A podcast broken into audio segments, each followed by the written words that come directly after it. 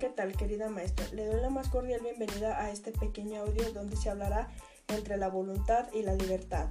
Doy gracias infinitas para poder desarrollar este tema que estará bastante interesante.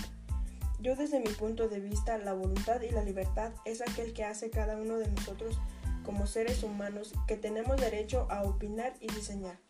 Que cada uno de nosotros como personas tenemos diferentes capacidades de hacer e incluso dialogar. En este pequeño audio hablaremos sobre la importancia de qué es la libertad y la voluntad.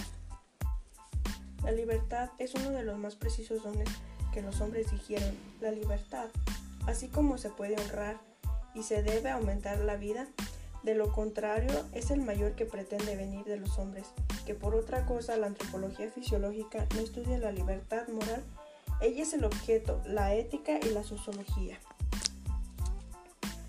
Esta libertad se le llama artribio o también es uno de los valores universales más preciados en la realización del hombre sin la libertad, que predominamos la oportunidad de encontrar el sentido de nuestra vida. Los valores universales, y no porque todo el mundo los acepte, los comprenda o lo realice, sino porque cada uno de los valores señala un imperativo o un deber de la voluntad que puede educarse considerando elementos basados en la formación y el pozo del tiempo para poder desarrollar la inteligencia y tomar decisiones acertativas. En función de nuestras necesidades también es decir y tomar decisiones correctas. Por último, es hacer una retrospectiva de los resultados obtenidos derivados de las decisiones tomadas, lo cual implica tiempo para observar y reflexionar y analizar. También implica generar vínculos en tanto la inteligencia se desarrolla a través del contacto, efectivo en nuestros pares y estos de una vez pueden ser los padres o miembros importantes significativos para nosotros. En el sentido de la voluntad, demanda el desarrollo de vínculos, ya que la propia voluntad se ejerce en función o algo en particular, de hecho, requiere de las reacciones y contribuciones voluntarias o involuntarias para poder reflexionar en el entorno al resultado obtenido. Vivir la libertad en tomar decisiones cotidianas que manifiesten una confianza de otras personas y de la propia persona en sí misma. De esta forma será capaz de expresar lo que considera convenientemente, considerando los riesgos de dicha decisión que conlleva a formarse el amor, con bases en orientar de forma adecuadamente deseos de sus valores, las funciones del bien y de la verdad. En términos generales, el amor implica el acto de la elección, los procesos de la elección de acuerdo con la tesis presentada que apuntan a la responsabilidad del sujeto para compartir la intimidad. Por ejemplo, la sexualidad, sentimientos, proyectos y posesiones considerando una relación de equidad.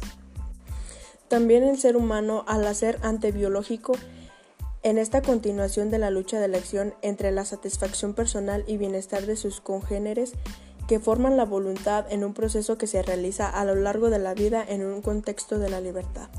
Aquellos que desean ser mejor en nuestra sociedad contemporánea denominan el neoliberalismo, enfrentan grandes obstáculos principalmente porque deben hacer frente al modo de producción predominante e influye en la producción de material, las formas de pensar en los individuos que integran en esa sociedad y por lo tanto en las formas en que se relacionan con las demás personas.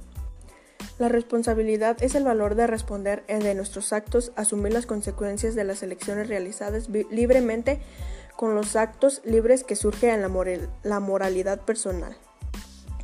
El hombre tiene capacidad racional y de valoración sobre las cosas mediante estos juicios que les designa el valor.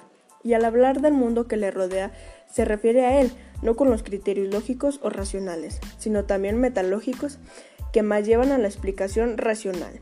Por tanto, descubrir los valores solo es posible para quien los mira positivamente en el mundo, para quien sea comprendido que todo lo que existe es por algo y para algo, que cualquier ser o por pequeño, por más pequeño que sea, tiene su sentido de razón, es decir, el vale. Y pues hemos llegado a, a este pequeño final de este audio. Después de la presentación anterior se puede resumir varios aspectos. La voluntad libre, por otra parte, la libertad aparenta en una forma de la libertad y la voluntad hacia cada uno de nosotros.